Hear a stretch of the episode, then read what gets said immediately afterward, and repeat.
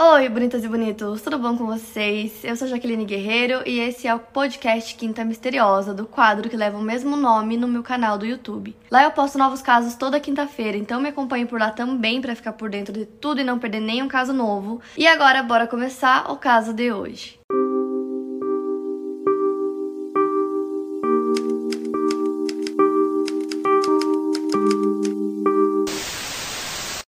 Contar pra vocês a história do Fara Jorge Fara, que vocês pediram muito pra mim. O Fara nasceu no dia 11 de março de 1949 em São Paulo, na capital. Ele era um médico clínico geral e trabalhava em alguns hospitais da Zona Norte. Ele era uma pessoa muito tranquila, mas ele não tinha muitos amigos. Ele era conhecido pelas pessoas, mas era só aquele contato profissional mesmo ou familiar, né, com a família dele, mas ele não tinha muitos amigos. Ele era bem na dele. E a especialização dele, segundo os policiais que analisaram o caso, era como psiquiatra mas nos hospitais que ele trabalhava, ele exercia a função de clínico geral. Além de trabalhar nos hospitais, ele também tinha uma clínica própria, era bem pequenininha e era só ele que trabalhava lá, ele e uma secretária, não tinha mais ninguém. E nessa clínica ele realizava alguns procedimentos estéticos e algumas cirurgias plásticas também. Então, quando ele começou a fazer esses procedimentos, ele rapidamente ficou conhecido porque ele cobrava muito menos do que um cirurgião plástico cobraria para fazer esse tipo de cirurgia. Então, ele começou a fazer em várias pessoas que não tinham uma condição financeira de pagar, né, um cirurgião plástico, iam lá e faziam com ele. E como eu disse, ele trabalhava sozinho, então ele realizava todas essas cirurgias sozinho na sua clínica. Ele tinha secretária, mas ela não ajudava, ele fazia todos os procedimentos sozinho. E ele costumava usar o medicamento Dormonide nos pacientes. Esse medicamento, ele dá amnésia e também sedação, mas ele não produz analgesia, então não se pode fazer nenhum procedimento doloroso usando apenas esse medicamento, entendem? Porque esse medicamento ele não é adequado para isso, né? Para você poder fazer uma cirurgia, tem que ter um anestesista que vai estar ali do lado, cuidando e fazendo apenas essa função e o médico fazendo, né, a cirurgia em si. A mesma pessoa, o mesmo médico não pode dar anestesia e também realizar o procedimento. No caso, não era nem anestesia que ele dava, era só a sedação com esse remédio, que não é adequado para isso. Tanto que os médicos falaram que você pode usar esse remédio no paciente antes da anestesia, mas não como se fosse uma anestesia, entendeu? Ou seja, nessa clínica dele ele não tinha todos os equipamentos necessários para poder realizar essas cirurgias que ele fazia. Então ele basicamente usava esse medicamento para fazer com que os pacientes dormissem e ali mesmo ele realizava o procedimento sozinho. Mais uma vez, como eu disse para vocês, não pode, né? É proibido o médico fazer as duas coisas e ele fazia. Mas enfim, ele fez isso com muitas mulheres e diversos tipos de procedimento, tipo silicone,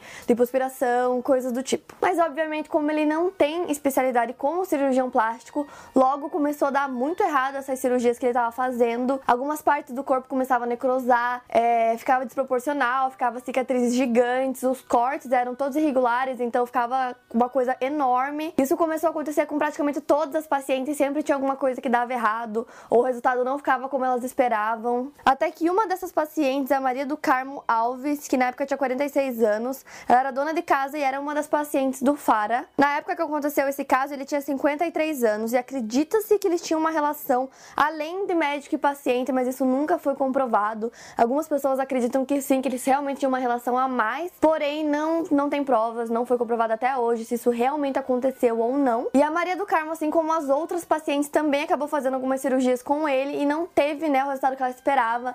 Não foi uma cirurgia bem executada, então ela ficou muito brava e foi até lá porque ela queria que ele consertasse o erro, mas ela não queria que ele mesmo fizesse, porque né, ela já não tinha mais confiança nele. Então o que ela queria era que ele encaminhasse ela para outro médico, né, um cirurgião plástico, para consertar o erro que ele pagasse, né, pelo valor da cirurgia, porque afinal quem cometeu o erro foi ele, mas ele não queria. Ele queria ele mesmo consertar o erro em outra cirurgia com ela, mas ela não aceitou, então ela começou a ligar várias vezes na clínica, ela ligava inúmeras vezes por dia, ia na clínica o tempo todo e nessas idas que ela ia até lá, ela começou a conhecer outras mulheres que também fizeram cirurgias com ele e que não gostaram do resultado estavam tão bravas quanto ela. Então ela meio que tomou a frente de todas essas mulheres que, né, a cirurgia deu errado, pedindo que ele consertasse o erro dele não só nela, mas em todas as outras mulheres que também não ficaram satisfeitas. E dá pra entender o porquê que ela tava tão brava, porque querendo ou não, mesmo que ele cobrasse um valor bem mais baixo, ele cobrava, então as pessoas pagavam por uma coisa, não acabava do jeito que elas queriam,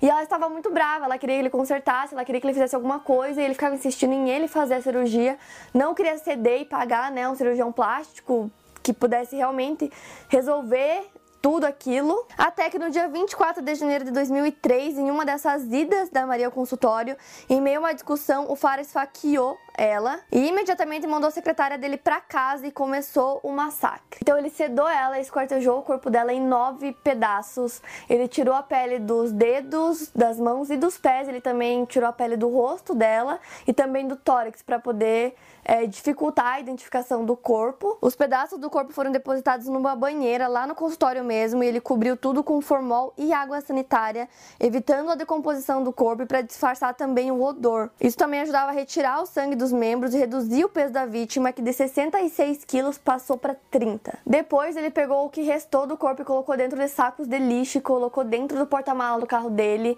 Ele limpou todo o consultório dele, limpou as paredes, limpou o chão, limpou assim tudo estava impecável para não ter nenhum rastro, para não deixar absolutamente nenhuma prova, nada ali, para não ter realmente nenhuma evidência e estima-se que tudo isso levou cerca de 10 horas para ele conseguir fazer sozinho. E na madrugada desse dia, o marido da Maria do Carmo, João Augusto Lima, registrou um boletim de desaparecimento da esposa e entrou em contato com o Fara na manhã seguinte, porque ele sabia que ela tinha ido no consultório, né, no dia anterior. E aí ele foi até lá para falar com ele às 11 horas da manhã. Quando ele entrou no consultório, a primeira coisa que ele percebeu foi um cheiro muito forte de água sanitária. E aí é, o Fara pegou o número dele e disse que se ele soubesse alguma coisa, ele ligaria. E no domingo, após todo esse crime, o Fara se internou na clínica psiquiatra Granja Julieta, na zona sul de São Paulo. E a sobrinha dele foi visitar ele lá. E quando ela chegou para conversar com ele, ele acabou confessando o crime para ela, entregou as chaves do carro dele para ela para que ela pudesse encontrar encontrar o corpo. Então a sobrinha dele, a Tânia Maria Ronsen, foi até o prédio, mas chegando lá, quando ela sentiu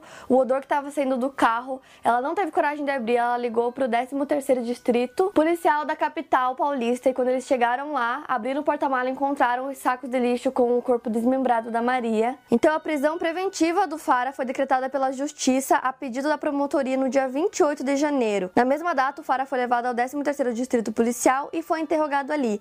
Ele relatou que a Maria do Carmo estava inconformada com o fim do relacionamento deles, que ela ligava constantemente fazendo ameaças e que ele já teria registrado um boletim de ocorrência denunciando a perseguição que estava sofrendo com ela. Então, na noite do crime, Fara afirmou que ela chegou até o consultório com uma faca e que depois disso ele havia perdido a consciência e só recuperou os sentidos no outro dia, no domingo à tarde. Então, depois disso, foi suspenso o exercício dele como médico e ele permaneceu preso na carceragem no 13º Distrito Policial durante quatro anos e quatro meses, até que no dia 29 de maio de 2007, a segunda turma do Supremo Tribunal Federal concedeu um habeas corpus e no ano anterior ele havia conseguido um habeas corpus para não responder pelo crime de fraude processual. Ele foi levado a júri em 15 de abril de 2008 pelos crimes de homicídio duplamente qualificado. Os advogados do Fara solicitaram que ele fosse considerado semi-imputável, capaz de entender o crime, mas sem condições de se controlar, defendendo a tese de homicídio privilegiado, alegando que ele era perseguido pela Maria do Carmo e, de acordo com os relatórios de companhias de telefonia, telefonia. Em março de 2002, ela teria ligado 3.708 vezes para o consultório dele. Já a promotoria buscou apresentar novas provas sobre o perfil criminoso do Fara. Então, entre as testemunhas foram ouvidas quatro mulheres que alegaram terem sido molestadas na clínica dele. O julgamento durou três dias e o Fara foi condenado a pena mínima nos dois crimes, que foram 12 anos de prisão pelo homicídio, mais um ano e multa de meio salário mínimo por ocultação do cadáver. E como ele havia sido beneficiado pelo habeas corpus e por entender que o Fara não oferecia riscos para a sociedade, o juiz Rogério de Toledo Pierre decidiu que o médico poderia recorrer à sentença dele em liberdade. E também não oferecia nenhum risco para o andamento da ação penal. Então, o novo julgamento do Fara foi adiado cinco vezes. Então, ele foi levado a julgamento de novo em abril de 2014, já com 64 anos de idade. E lá foram ouvidas 16 testemunhas, 8 de acusação e 8 de defesa, além do próprio Fara, que manteve a alegação de que tudo que ele fez foi de legítima defesa. Após quatro dias de julgamento, o médico foi condenado a 16 anos de prisão por homicídio e esquartejamento. E a acusação defendeu que o crime foi todo premeditado porque ele levou a vítima até a clínica, alegando que ia tentar consertar, que ele faria uma lipoaspiração nela. E aí, chegando lá, ele fez tudo o que ele fez. Então, eles alegavam que ele sabia muito bem o que ele estava fazendo, além de ter escondido o corpo também. E o promotor disse que o Fara deveria ficar solto até eles, né, continuassem com o processo, essas coisas demoram. Então ele cumpriu lá os quatro anos e quatro meses e depois ficou solto. E desde que tudo isso aconteceu, ele perdeu a sua licença para exercer o trabalho como médico e passou a ter o nome dele em dezenas de listas de assassinatos brutais que aconteceram no Brasil, sempre chamando atenção pela profissão de prestígio que ele tinha. Em 2010, ele deu uma entrevista quando ele foi descoberto estudando gerontologia no campus da USP Leste. No dia 21 de setembro, o STJ determinou a execução provisória imediata da pena de Fara, que deveria voltar imediatamente para a prisão e cumprir o resto da sua pena por homicídio triplamente qualificado. Menos de 24 horas depois, os policiais foram até a casa dele, chegando lá, eles bateram várias vezes, ele não atendeu.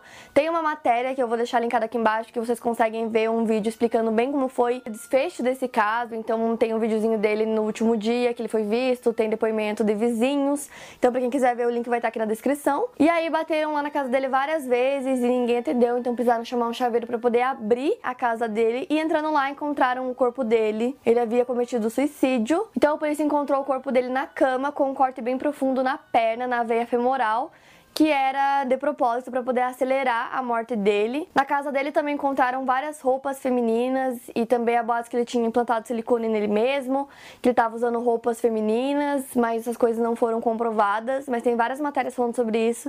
Então se vocês procurarem no Google, vocês vão encontrar. Os próprios vizinhos afirmaram que ele dizia que ele preferia estar morto do que voltar para a cadeia. Esse crime aconteceu em 2003 e ele cumpriu pena na cadeia por 4 anos e 4 meses e foi encontrado morto em 2017. Para mais casos, siga meu podcast aqui no Spotify, lembrando que os casos novos saem primeiro lá no meu canal do YouTube toda quinta-feira. Obrigada por ouvir, até o próximo caso.